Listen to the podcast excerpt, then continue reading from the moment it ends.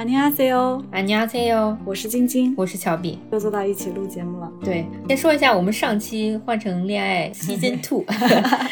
我看下面评论留言的听众还挺多的，嗯，特别是有很多听众朋友都希望女武姐姐可以幸福，让男一走开。是的，因为我们当时录节目的时候，男六的戏份不是很多嘛，但是最新一期男六比较直球的这种表达方式，真的很捕获姐姐们的心啊。我发现一直以来在恋综里面，直球男都是特别受欢迎的一个存在啊。我的眼里只有你，我只为你做事情，约会什么的，选择对象发。短信的对象都始终是一个人，对，而且我在上期节目里其实有说过，关于男一对待女五的这种方式，我其实一定程度上可以理解嘛。但是最新一期看完下来之后，我觉得男一好过分啊，不 OK，他真的在 KTV CPU 女五，你倒是学会了不少弹幕语言，CPU 我 KTV 我。PPT 五。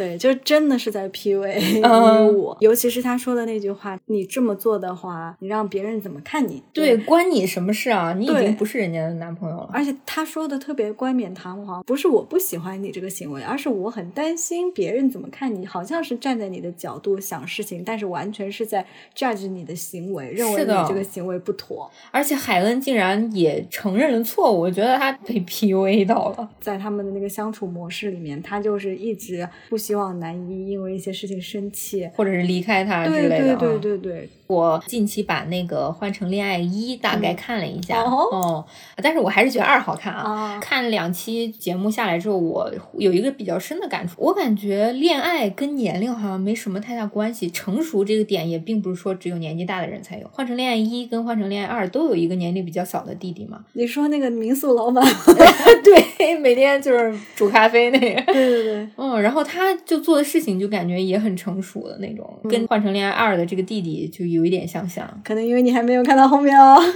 啊，因为换成恋爱一，他不是和惠善是一对吗？嗯嗯，就是前面显得好像他要挽回惠善一样，但是后面啊，后面就是他和在网络上被骂的比较惨的那个女一，嗯，然后和周辉就是女一的前任之间的一些纠葛。我昨天还在 B 站刷到了一个视频，就是因为我可能看这些综艺看的比较多，嗯，给我推荐了一个人，他说这个 BGM 也太适合政权了吧。点进去以后就是一个换成恋爱当时用的一个 BGM，嗯，然后配上了敏音跟他说啊政权迷啊那啊，最后选择的时候他不是选择复合嘛啊啊啊，嗯，anyway 啦，嗯，总之我就觉得直球男比较受欢迎，可能真的是因为现实生活当中真正能够坚定自己选择的人非常少。对，嗯，我其实这周看新的那个心动的信号里面也是有一个比较受争议的男嘉宾，嗯，他就是。是因为在和一个女嘉宾的接触过程中，又来了另一个女嘉宾，他就觉得那个女嘉宾也很喜欢，反正就在这两个之间动摇，弹幕就会不喜欢这样子的人。但是现实生活中往往是这样的人更多。对，就是我感觉现在年轻人大家对待感情有点速食感情的这种，很快的爱上，很快的又分开，可能大家时间都比较宝贵吧。是的，现在是在谐音梗我们这期要聊的东西吧。今天想说的这个事儿呢，和我们刚才。才提到的这个 PUA 这些也有一些的关系吧，也是偏向女性主义的一个作品。这是我们的第十一期节目嘛，嗯，度过了十期节目，我们在这期节目里面想尝试给大家介绍一些韩国文学的作品。对我们选《素食者》的原因是前段时间有一个特别火的小说叫做《八二年生的金智英》嘛，普及度其实比《素食者》要高很多。那个应该是几年前，而且还被。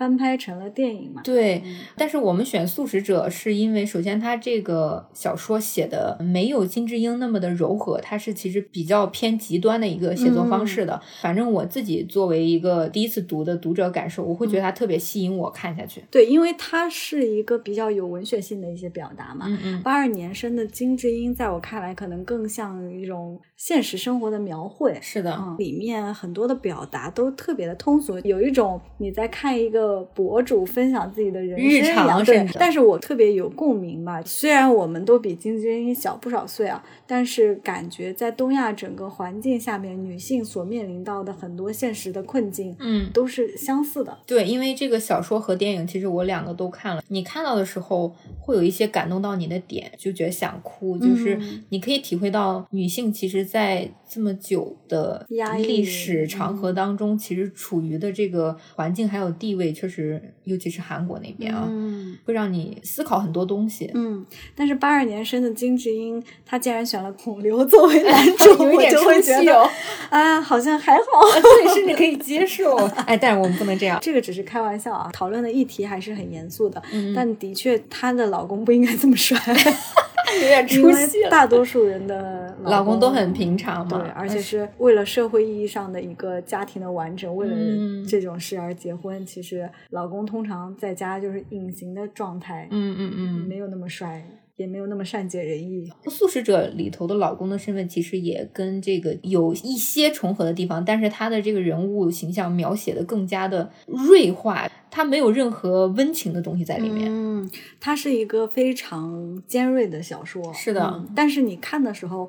会觉得读起来也没有那么的刺痛，因为我也是一个比较对于文学作品或者影视剧作品来说偏敏感的人格吧。嗯，如果你一个作品太过尖锐，我也会觉得阅读有些不适或怎么样。但我觉得他的这个故事。又兼具故事性，很吸引人。嗯，但是在读的过程中，你又很明确的能够感受到他想表达的东西。对，整体读下来确实会有一些压抑的感觉在的。嗯，就是合上这本小说之后。你就会想思考很多小说里头的点吧，就包括女主她为什么从一个正常的人变成了一个精神病患者，对，然后以及你以为是很幸福的她姐姐的这个角色，其实过的这个生活也是非常的不幸。嗯，我们简单给大家介绍一下这个《素食者》这本书的梗概吧。嗯嗯，其实他说的就是一个女生突然变成了一个素食主义者，她把家里冰箱里的肉啊什么的全都扔掉了。从那天开始不吃肉，也不吃蛋类，是一个严格的素食主义者。发展到后面，他甚至认为自己是一棵树，对他甚至不进食任何东西，他只喝水。他实际上是一个女性反抗的一个过程，嗯，就是从他不吃肉。吃植物啊，吃草，慢慢发展到连草都不吃，只想接受阳光。从他想成为植物的这个主线来看，好像是慢慢的在成为植物。嗯，但是从一个客观的角度去看，其实是他渐渐精神崩溃的一个过程。对，因为他不吃肉，引发了一系列家庭矛盾。嗯，包括从他自己比较亲密的老公，以及他的姐姐、父母、弟弟引申的一些家庭问题。嗯，其实这本书的篇幅特别的短。嗯，你在微微信读书里打开只有大概一百多页、两百页不到的这样一个长度啊？这是 PPL 吗？不是，我也不是微信读书的员工。我们之后想要推荐的书，其实也不拘泥于啊实体书还是电子书，因为现在其实大家可以通过各种方式购买到和获取到图书嘛。当然，如果微信读书想给我们打钱，我们也是不介意的。我是觉得这种方式比较方便啊，这样大家其实走在路上啊，在地铁上呀，通勤的时候就可以很快的把这本书看完。嗯嗯嗯，我们可以跟听众朋友大概的科普一下这个作者。其实看完这个，你不用说都知道是一个女作家的作品，只有女性才能感知到那些细节。对，这个女作家叫韩江。她其实是一九七零年出生在光州的一个比较有名的作家。嗯，二零一六年左右获得了布克奖。嗯，就是这本书获得了对素食者获得布克奖，而且她是第一位获得布克奖的亚洲作家。对，甚至不是韩国作家，是亚洲作家。是的。嗯。与他同台竞技的 其实有莫言啊，像我们国家也是比较有名的作家，对，还有阎连科什么的。他其实毕业的是延世大学，好像是国文系吧。延世大学其实就是 SKY 那几所嘛，也就是我们说的，他跟老罗是校友 就是前辈，王前辈。对对对，而且这个学校确实很有名啊。你看老罗，还有《意外旅程》里面尹汝贞的那个好朋友，他也是延世大学，他们就看到就说是前辈嘛。对 SKY 出身的韩国人，好像大部分都挺有名的，就甚至挺有成就的感觉。可能因为他们人也比较少吧。嗯，而且韩江是属于作家世家，因为有文学氛围的这种。对他爸爸就是韩国比较有名的一个作家，他不是很多小说作品都获得了什么韩国小说文学奖啊之类的。嗯，这些奖他爸爸也都获得过。对我其实在网上搜了一下韩江的一些背景，因为他呃显示出生于光州嘛，然后韩国历史上有一个非常有名的事件叫做光州事件，其实就相当于民主运动嘛。我就在想，那么韩江他的所有的作品跟这个他的地区环境或者是家庭环境肯定是有一定影响的。嗯，以女性的视角这种写出了这么有代表性的作品吧。其实，在看完这本小说之后，文学的感受其实是很好的。就我还挺喜欢他描述的那个方式。当然，我看的是中文版嘛，就我喜欢的他营造的那种氛围。这种叙事的方式，所以我又接着看了他在一八年还是就是在这本书之后出的另一本小说，我觉得都不能算上是小说，那个叫《白》啊，就是他描述了对，在书的最前面他说韩语里面有两个白色，hin 是其中一种嘛，还有一个是正常那个白色，哎，对对对，他说 hin 其实是带有了一些死亡的这种意象，看进去以后你就发现其实它不仅是一个小说，嗯。嗯，这两本书有一个共同点，不知道你有没有感受？会觉得它之间的章节本来以为没联系，结果发现，结果发现，哎，好像是个完整的事儿。对你说起这个白，我想着它其实在《素食者》之前还有一个延续的小说，就在之前叫。植物的妻子吧，类似于植物妻子，对植物妻子，对他那篇其实就是说，这个女主人公为了老公牺牲了自己的一些事业，然后甘愿成为家庭主妇。后来发现之后，成为家庭主妇的生活就是不是她想象的那种。她老公就给她弄了一个小花园，让她去养植物，但是她养的植物呢就接连死亡。就中间经历一系列事情之后，他老婆就自己慢慢变成了一棵植物啊。其实跟她这个变成一棵树的这个概念也是。一脉相承。对，所以你看韩江他的所有作品，就像你说的，是有一些微妙的联系在里头的。嗯，而且你可以看出来，他想表达的东西有一点一脉相承的感觉。嗯，他的叙事手法其实还是比较相似的。无论你看不看得懂他在写什么，你觉得他在跟一些东西做抗争。是的。所以你说那个光州运动，我就觉得好像是不是骨子里就有那种反抗意识？对对对对对，因为光州运动在韩国历史上也是比较重要的、非常重大的一个运动。其实我在看外媒的一些对于韩江这个作者的评价的这些文章里面，也发现他们对于他的光州背景。好像是比较好奇好奇的，对，就是觉得可能这个是注入他骨子中的那种反抗精神的一个背景信息吧。嗯，是的。但可能不知道真正在那个地方生长啊，因为我也没有去过光州啊。可能就是一个城市的这种历史的积淀，确实是会给那个城市的人带来一些不一样的东西。对我，而且我觉得韩江她其实是女性崛起的代表人物吧，就是她从小生长在那种环境，女性是受压迫。其实太久了，然后终于有这个时代机遇给他们去反抗，嗯，所以我觉得肯定是有一定因素的，嗯。接下来我们给大家说说这个书里面的几章的故事吧。哦，我们先说一下大概的角色嘛，人物关系很简单。嗯，女主英惠，嗯嗯，后面变成精神病患者的女主，她还有老公，然后姐姐、姐夫、爸爸妈妈，还有弟弟跟妯娌吧。这就是全部出场的人物人物关系，不包括姐夫工作室周边的那些人哈，对那些路人，路人对，那些人都没有名字，M 和 J 对。当然，其他人也没有名字，很多东北都是代称。有名字的就是英惠和仁惠，这仁惠是俩姐姐妹，对。这个小说它的叙事方式是多角度的，就是多视角的一个呈现。它每一章隔一段时间就会换一个人的叙述方式，对，就是其实就是换成另一个角色去自述自己的一些感受。嗯，你很容易发现是谁，然后就是阅读体验，我觉得也蛮好的，就没有那种很生硬的感觉。这张是这个人，第二章是那个人。嗯啊，这本书一共有三个大的篇章，嗯，然后每个篇章都有两个部分，两小部分。第一章。张杰是素食者，第二章节是胎记，第三章节是树火。素食者就相当于主要在介绍英惠跟他的那个家庭关系，然后胎记主要是他姐夫跟他那一家子，嗯，然后树火其实是姐姐姐妹之间的。对，所以你回头看思路特别清晰。是的，而且我们其实已经读完有一段时间了，但是我现在回想起来，还是能很清晰的想清楚他们的人物关系，还有人物性格，就是也非常明显。包括有一些表达，他的那种直白的表达方式，可能会让你一直记很久。我们可以大概分享一下自己觉得印象比较深刻的一些章节，嗯，然后或者是句子，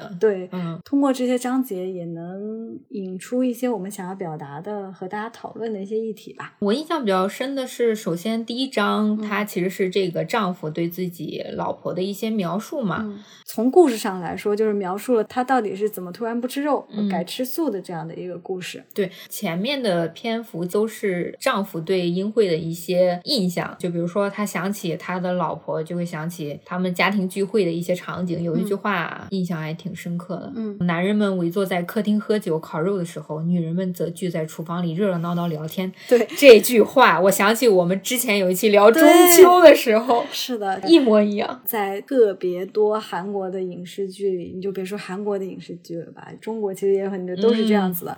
男人们在客厅里聊天，女人们在厨房里 劳作。对，还有很多篇幅是他形容自己妻子的一些非常直白的描述。对我印象特别深，他说他是一个平凡无奇、平凡的恰到好处，他就想要一个这样刚刚好平凡的妻子。还有说他为什么选他做妻子的原因是这么说的啊。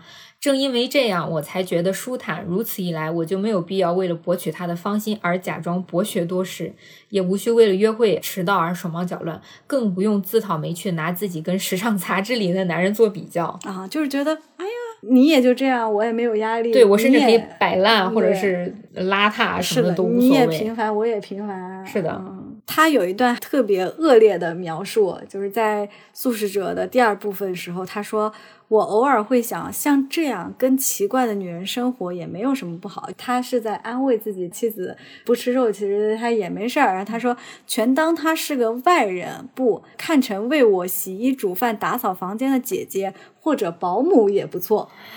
我当时看到想说，怎么能说出这样的话呢？是的，但现在的社会就是这样的，真的会有很多人把自己的老婆当成一个保姆的角色存在，就是你为我料理家里，你帮我照顾孩子、照顾老人，这就是你应该分内尽的责任。我记得小时候不止一次，经常在饭桌上听到一些这样的玩笑话，就包括对老婆的称呼，什么我家烧饭的、煮饭的，都是这种很不尊重，就好像老婆是一个没有名讳的人。嗯，不过这个可能跟时代特征有关系。以前的那个年代，给女性提供的工作岗位可能也并不是很多，现在也确实很多有在改进的地方。比如说，女性工作的机会会更多呀，然后地位逐渐 趋向平等化。是的，就是我们在争取这件事情。对对对，其实也希望这个过程中是大家一起努力，不是说一方在争取，然后另一方还在不停的 KTV。开玩笑，然后但这里有一个很有意思的地方，就是这个丈夫说自己的妻子平凡无奇，但是却对大姨子抱有一些不切实际的幻想，就是这种男性审视的这个态度，在这个小说里面表现的很有意思，他能把这个东西反映的特别的真实。英惠的丈夫看大姨子觉得很有女人味。仁惠的丈夫看小姨子，又觉得哎，也别有一番风味。别人的就是最好的。对，有一个描述对比，然后我这边摘抄了一下啊。首先说那个妹妹的老公，他对大姨子的描述说，大姨子跟妻子长得很像，但她的眼睛更大更漂亮。重点是她比妻子更有女人味儿。大姨子讲电话时掺杂的鼻音，总能刺激到我的性欲。我看到这句，我觉得好龌龊啊。是的。后面还有一段是呃姐姐的老公对小姨子的描述，对，其实就是对女主人公对比一下。他说小姨子的单眼皮，讲话时没有鼻音，且略显粗糙直率的声音，以及朴素的着装和极具中性魅力的颧骨，所有的一切都很讨她的喜欢。哇，怎么男人可以这样？就是非常神奇。你看，尤其是鼻音啊这些点啊，颧骨，就是在她自己老公看来的缺点，然后在别人看来就是一个优点。对，没有得到的是才是最好的。对，就是对于自己的妻子。怎么能这么的挑剔？嗯，对于他的姐妹又怎么能抱有这种龌龊的想象？是的，而且我其实包括现实生活中也是啊，嗯，经常听到男生对一个女生的评价，其实就是在身材、脸蛋儿以及女人味儿这三个字。我其实女人味，我就是一听到我就。是的，女人味儿、男人味儿这个东西，我觉得有点太物化人了。嗯，其实本来说实话也是一个中性的词，对吧？但是被人说多了，好像总有一种女人就应该有女人味，是女人就应该温柔，就应该有女人味儿；男人就应该阳刚，就是有男人的魄力。但我觉得总得接受性格的多元化吧。说到这儿，可能 感觉要得罪男听众了，怎么办？杨笠不是有一个很火的这个段子，叫做“他这么平凡却有 自信”，调侃我对调侃。我在看这本书的时候，频频有这种想法。中间胎记那一章的时候，就是姐夫的自述，对，在说。姐夫对于小姨子的一些幻想和小姨子的一些感情发展，尤其是他听到他自己的老婆就是姐姐说他妹妹有一个胎记，屁股那边有一片胎记，对，就引发了他一些联想。他想要付诸实践，因为他是一个。人体彩绘的这个艺术家，然后他就想在他小姨子身上作画，因为他的梦中有一幅就是男女交汇的这个画，这个里面男女身上各自绘了这个花朵的彩绘，嗯嗯，所以他就在想如何实现他的这个作品。他本来也是想和小姨子一起完成这个事儿。他的描写是这样的：他说他摸着手中的母带，思考着，如果要找一个男人和小姨子一起来拍摄的话，那个男人肯定不会是自己。因为他很清楚自己那褶皱的肚皮、长满赘肉的侧腰、松垮的屁股以及慵懒的大腿线条。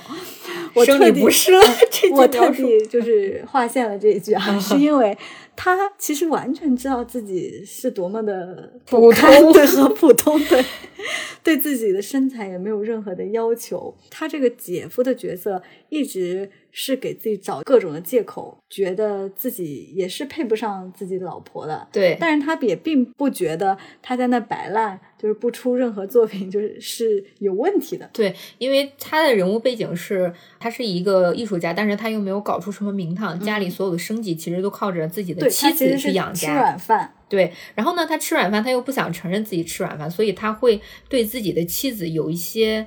他会把自己的不幸安到别人的身上，找一些理由。对，我觉得这也是这个小说的精妙之处。嗯，就是他这个姐姐的家庭和妹妹的家庭其实是不一样的，因为她妹妹是全职家庭主妇，她不工作。对，英惠和她的丈夫好像是大多数男权社会的家庭的这样的一个结构。嗯，但实际上她姐姐和她姐夫的这个家庭是反过来的。对，嗯，就是她姐姐其实是一个女强人，是一个事业女性，自己开了这个。化妆品店赚的蛮多的，嗯，但是他的姐夫是一个追求艺术、吃软饭，就是你刚才说的这样的一个人。但是他们两个并不是因为爱而结合，好像，嗯，就是两个人的婚姻，不论他们是男强女弱还是女强男弱的这样一个状态，都很不幸福。尤其是姐姐跟姐夫两个人，姐姐她其实扮演的角色趋近于完美，嗯，又能挣钱又能养家，特别的贤惠，对待父母还好，她甚至还靠自己的实力买了大房。子，嗯，但是呢，她老公就是姐夫，就会觉得无趣。他甚至觉得自己的这个人生无趣，一部分就是因为他妻子。这也是这个小说呈现的视角给我的一个洞察吧。你会觉得女性总是在自己的身上找原因，嗯，姐姐会自责，会觉得自己是不是没有照顾好妹妹。妹妹的视角其实没有特别多的展示在这个小说里面。妹妹的角色反而是作者想表达的，就是妹妹其实她包括她不吃肉，到后面她甚至什么都不弄，她。完全依照自己的意识去行动的，所以她一定程度上是姐姐想要进行反抗，但没有反抗成的一个替身感觉。嗯，妹妹其实就是一个无声的抗议嘛。是的，嗯，总之姐妹两个都是很痛苦、很纠结的状态。嗯，但是我们反观这些男性角色都很自洽。是的啊，就你说的，哎，我艺术事业上不成功，我有理由啊，因为我妻子太强了，对，或者是我怀才不遇，我在事业上到现在才混个科长的职位啊，不是因为我的问题，是因为我老婆不会在这个社交场合社交啊。你说那个妹夫是吧？太荒谬了，对，他们总有理由。而且你看他们对待自己老婆的态度啊，首先说妹夫知道了自己的老婆是精神病患者，没有说是第一时间想去给她治疗，而是立马就跑要离婚。对，然后姐夫呢？姐夫在姐姐发现了他跟英惠之间的龌龊的事情之后，姐夫他想自杀，但是自杀未遂啊。对他也是逃避，他逃离了。嗯嗯，他甚至都中间没有联系。嗯，而且后面姐姐不是在说他打电话什么的，他就料到他会怎么做。对，所以旁观这两个男性角色，我觉得还挺懦弱的，都是通过逃避来解决问题。是的，就不敢勇于面对。我觉得他姐姐反而是很勇敢。嗯，刚刚在说到在职场上需要什么老婆来 social 的这种事儿，我其实想到美剧《Friends》，它它是个喜剧啊，但是里面有一个环节，Chandler 他在公司还是一个蛮吃得开吧，也是一个高管这样子。Monica 在跟他恋爱的时候，一起去公司参加 party，就发现他会在领导面前假笑，就是领导 说了一些不好笑的笑话，他就哈哈哈哈，他就是会配合，他也要求 Monica 配合。Monica 就很不喜欢职场上的他，会觉得他很不做自己，很假。对，但是后面他也为了他做了改变。等于是他们两个都变成很假的人，但那个是个喜剧啊，但也是呈现了一种职场上的一些无可奈何。包括他作为一个男性妻子身份出现在他职场上的时候，他就是没有办法做到不给他就所谓的这个面子。我又想起一句非常经典的老话，叫“一个成功男人的背后 必定有一个默默付出的女人”。对，为什么女人总得躲在背后呢？对啊，就像你说的，这是一个借口，就是 成功了。我让你躲在背后哈，对吧？我都已经给你面子，不成功就是你的原因，原因啊，就是红颜祸水。对啊。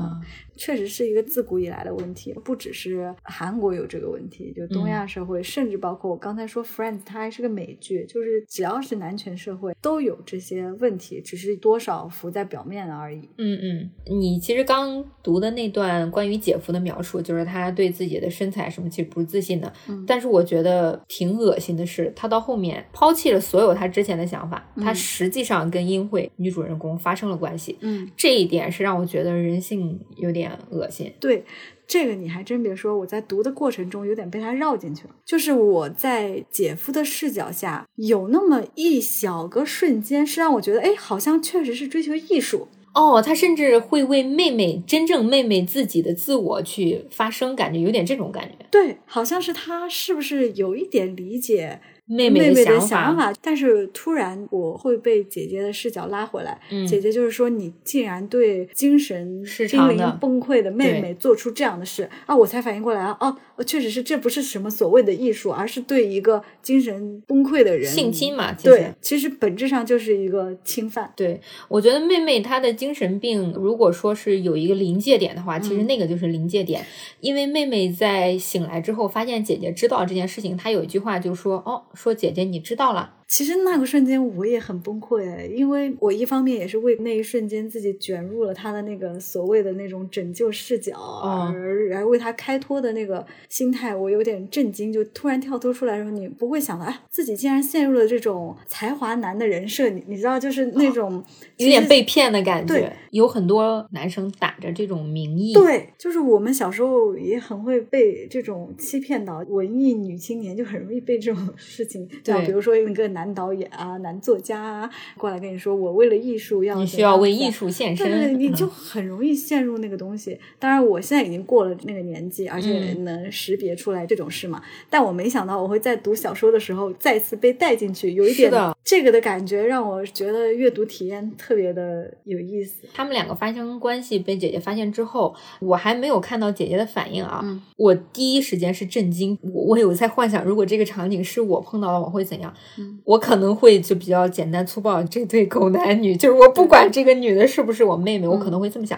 但是姐姐她第一时间说：“你怎么能对精神失常的妹妹这样？”所以她是真爱妹妹。嗯，那句话有点醍醐灌顶啊！姐姐始终是和妹妹站在同同一战线，对，他们两个是经历过同样的童年。其实书里面也多少反映了一些英惠为什么会变成这样，虽然没有明说，对，包括她在说自己。小时候眼睁睁看家里养的狗因为咬了他，他的父亲就把那个狗拿着摩托车还是什么拖到就是吐血拖到死，说是因为这样被累死的狗肉更好吃。嗯，然后他在这样子的环境下，他还吃了那个狗肉。嗯嗯，其实对他来说，他就是在这种暴力环境下长大的。还有一段描写是。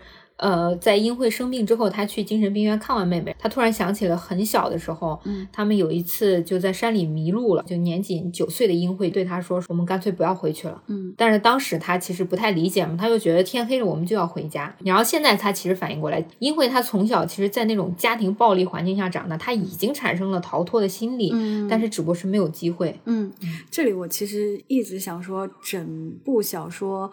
我觉得我最喜欢的塑造的角色就是姐姐的这个角色，对，很坚强，因为她很复杂，嗯，因为英惠已经崩溃了，她是一个在这种暴力和压迫的环境下，采取了无声抗议的方式，做出行为选择的一个人，她就是一个像影子，她变成树，这个是一个影子，她姐姐实际上是一个现实里正常在面对这些事的女性，女性的真实的视角，对，英惠。是一个虚构的，是的，但是每个人都是姐姐。其实，对，有一句话是第六章树火里头写的，他说，呃，是姐姐的一段话，说，但如今她明白了，那时身为长女所做的一切，并不是因为早熟，而是出于悲怯，那仅仅是一种求生的生存方式罢了。这句话也对我来说非常的振聋发聩。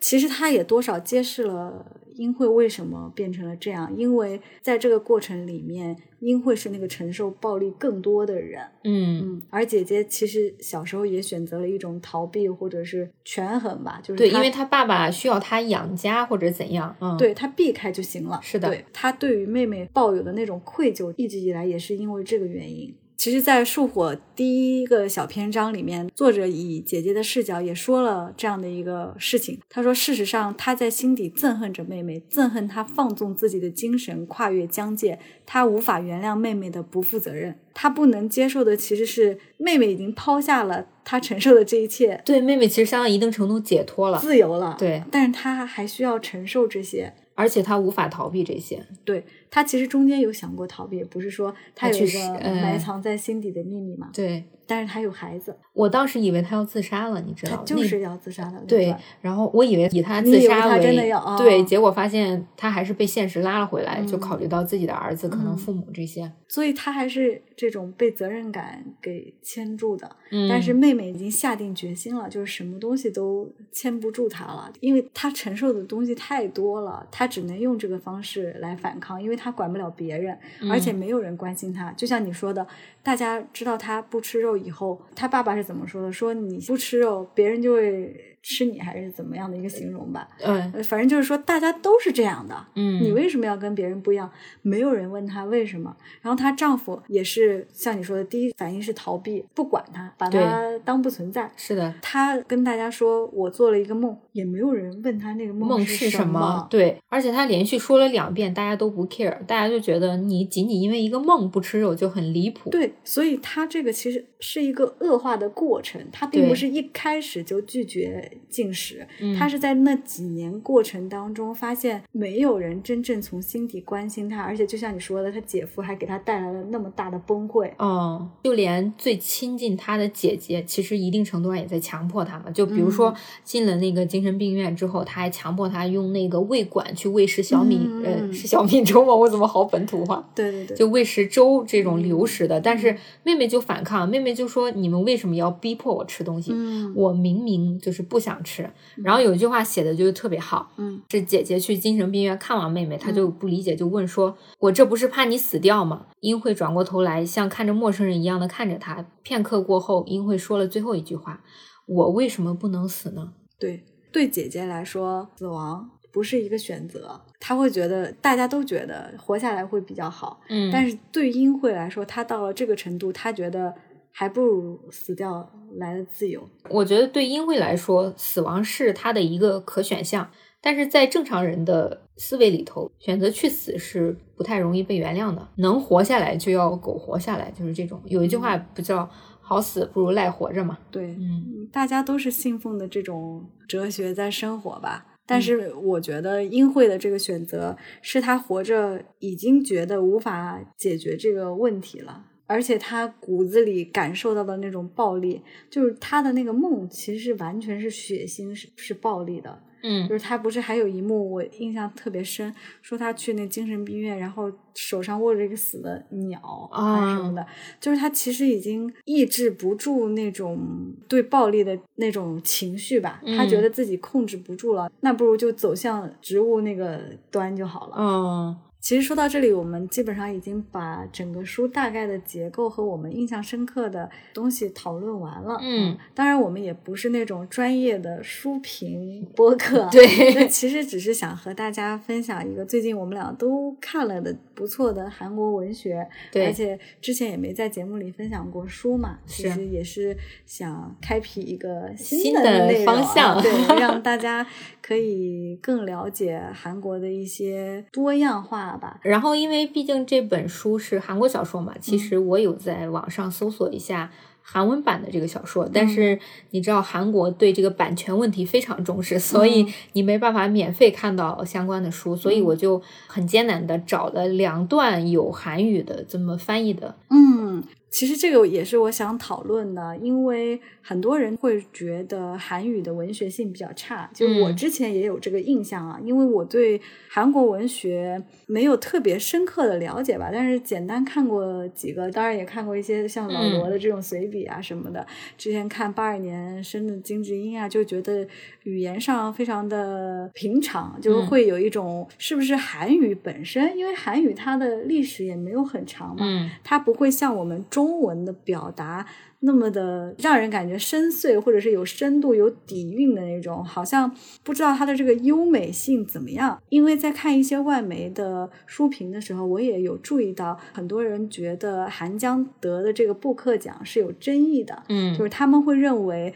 英文的这个翻译在其中起到了比较大的作用。据说这个英文的译本在原有的这个小说基础上，其实丰富了很多的表达，包括进行了一些故事的本土化。嗯，但是因为我也没有看英文的版本，所以我也没有办法知道它到底是怎么样的情况。但是我看了中文版嘛。而且我们像你说的，也能搜到一些韩文版的片段。对其实我们就可以比较一下中文的文本里面和这个韩语的表达，就是韩语是不是能够传达出中文传达的那种感觉？因为我至少读这个小说，我的体验是它还是文学性很强的。嗯。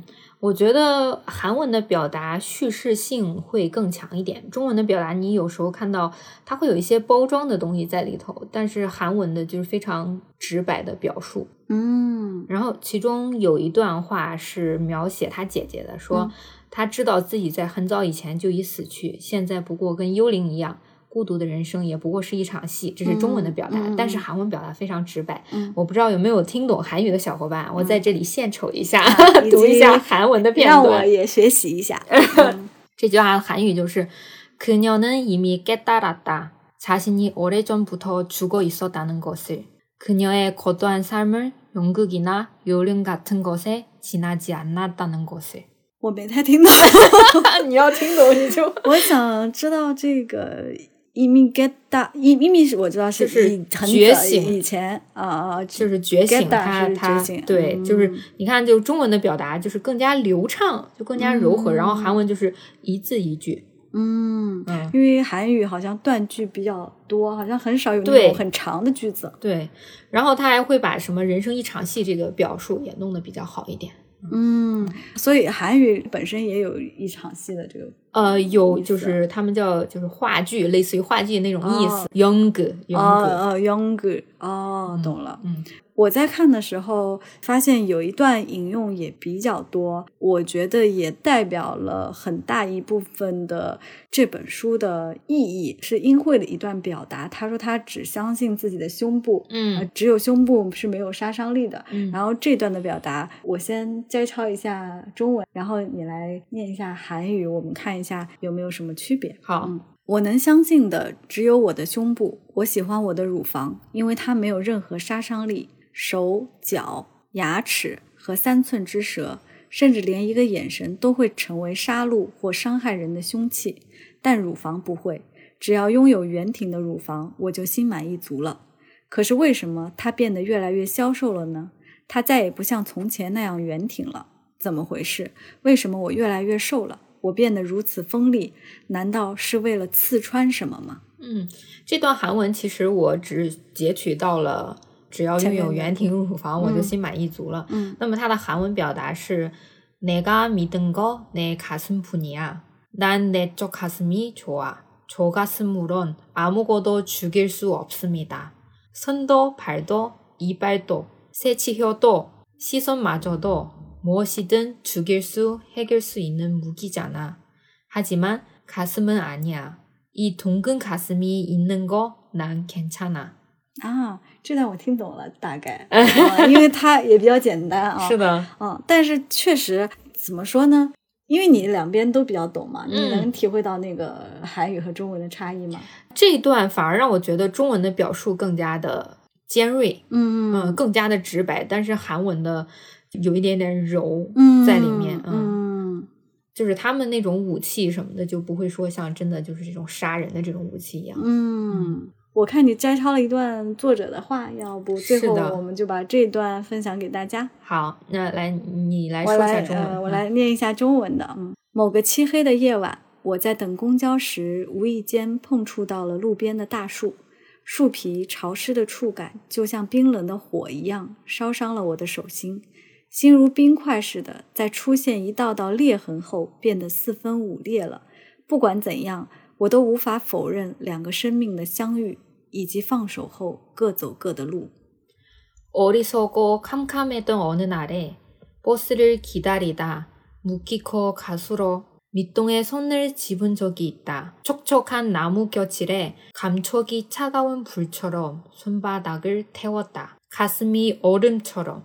수없는금을그으며갈라졌다살아있는것과살아있는것이만나는것을 이제 손을 떼고 더 걸어야 간다는 것을 어떻게 그 순간을 부여할 수 있는 것이 없었다. 啊，我觉得其实还是蛮相通的，可能是因为中韩本身就很接近。是的，我至少是从你读的这段韩语中，我还是能感受到它的 文学性的，对吧？嗯，不是那种很直白的语言，而且我觉得中文翻译也挺到位的。哦，我觉得中文翻译的好好啊，就是他的一些表述就很表达作者的想法。嗯，其实刚才大家听了这段作者的话，也能感受到就是韩江想要表达的那些东西吧？是的，就是一种很有生命力的那些。是的，而且他。在自己的意识当中，其实把树木当成了一种生命的延续。嗯，他对于很多意象的这种态度都是很有生命力的，包括他在白里面描述的很多东西，虽然描述的一些事情是静物，但是你还是能感受到他想要传达的，他想要表现真正有生命力的是什么。嗯啊，尤其是像在《素食者》这本书里，他想说的，其实真正有生命力的是这种对于暴力、对于权力。对于生活的现状的一种反抗，反抗是的。我觉得除了看他的素食者，比如说像他的植物妻子，以及你刚说那个白，其实都可以看一下。嗯嗯嗯，我其实还在微信读书，感觉好像真的微信读书给我们打钱一样，还搜到了他爸爸的书，韩江爸爸韩胜元的一本书，叫《叶落彼岸》。我没看那个书的内容啊，但是听说他。爸爸的这个创作范围哈，就有点受到佛教的这个影响啊。他们好像是佛教世家，就是崇仰佛教。对对对，好像他的孩子还有弟弟什么的，家里。很多个作家啊，文学世家简直，所以可能就像我们刚开始说，他作为延世大学国文系，相当于北大中文系吧，这种就是说明他在这个文学的表达上的确是有受家庭的影响吧，对对对对，也有一些天分吧。你其实不得不说，就是人对于文字的这种掌握，多少也有一些天分，而他很有自己的这个风格，嗯。感兴趣的听众朋友可以去搜一下，嗯，然后我们其实也是希望通过这期节目，就像你节目刚开始提到的，就找一些新的方向。我们其实是有打算是，比如说固定的时间出一期韩国文学相关的内容。我们开播客的初衷是介绍韩国相关的所有的文化类的东西嘛，嗯，我觉得像影视剧可能是平常大家接触比较多的，但是韩国文学这个领域。一直以来，在国内好像并不是特别的有热度，对。包括我们自己，其实看更多的日本文学还要多一些，是的，比如小时候看村上啊这种，对对对。相对来说，对于韩国的了解不是那么深。其实我们也是想作为一个中韩交流的 播客，我们也想把看到的优秀的韩国文学的作品也分享给大家。再加上这本书本身也不是。特别的长，也不是特别厚，然后大家阅读起来其实也挺轻松愉快。我们挑选的标准肯定也是给我们带来思考比较多的，嗯，又好看的。当然，听众朋友如果有比较推荐的书单，我觉得也可以随时在评论底下写出来。嗯，啊，我记得那天在评论区看到有一个听众针对我们担心没有话题这个事情，说 让我们去看那个书，叫《韩国人都在想什么》啊，这个书好像有点。聊的比较浅啊，好像。啊，这个我没有看，因为我看微信读书上没有。啊，开玩笑，我看豆瓣上大概。看了一下评论啊，确实可能聊的是一些大众对于韩国人的一些想象和的一些话题。那它它其实不是文学类的，它只是一个指南的一种。呃，因为没具体看，所以也不知道它怎么样。可能更多是杂文或者是科普类的。对对对，说实话，韩江的那本《白》，我觉得与其说是小说，倒不如有点像诗诗集。对，但是诗这种呢，对于文学性要求就更高了。再加上，我觉得。翻译过程中，诗真的是很难翻译的，就是你没办法直接直白的表达他想表达那个感受。对，而且韩国的诗不像咱们的诗，比如说像咱们国内的诗会有一些押韵，让你听起来很舒服。但是韩国就是，首先它的长短也不一，然后它的表达方式跟我们倒着来的，所以就感觉没办法直接分享。其实这些之后我们也可以聊一聊嘛，就比如说韩国的诗啊这些的，然后包括韩国的歌呀什么，我们现在也跟大家聊过，所以我们能聊的话题还是挺丰富的啊。对对对，因为是第一次聊书嘛，也想问问大家对于我们这样聊的形式觉得怎么样？对，或者是有什么。觉得我们可以呃聊哪些方面更好一点？可以给给一些建议嘛？嗯，也可以给我们推荐书或者影视剧，只要和韩国相关的，我们都会就积极的去看的。是的，我们是非常对自己听众朋友比较负责。对，呃，我们还有求必应呢。是的，上次要人聊换成恋爱，我们就立马聊了，有求必应。对对对，看过这本书的朋友可以在评论区告诉我们你的感受。嗯啊，没看过的话也可以告诉我们，你没看过听这个节目是什么感受？因为上一期我还看到有人评论说他没看过《换成恋爱》，听得很想看。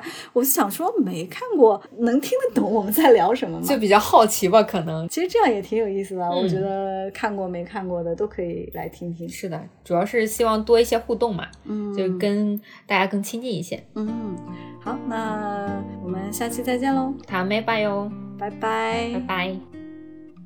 欢迎你通过现在正在收听的平台订阅和关注我们，这样就不会错过节目的更新啦。也期待大家通过各种方式给我们评分、留言和互动哦。아마저희라디오를들어주신그한국분도계실수도있는데구독좋아요부탁드립니다 그리고 만약에 하고 싶은 말씀이 있으면 댓글로 남겨주시고 저희는 되도록 확인해 보겠습니다. 새까만 밤하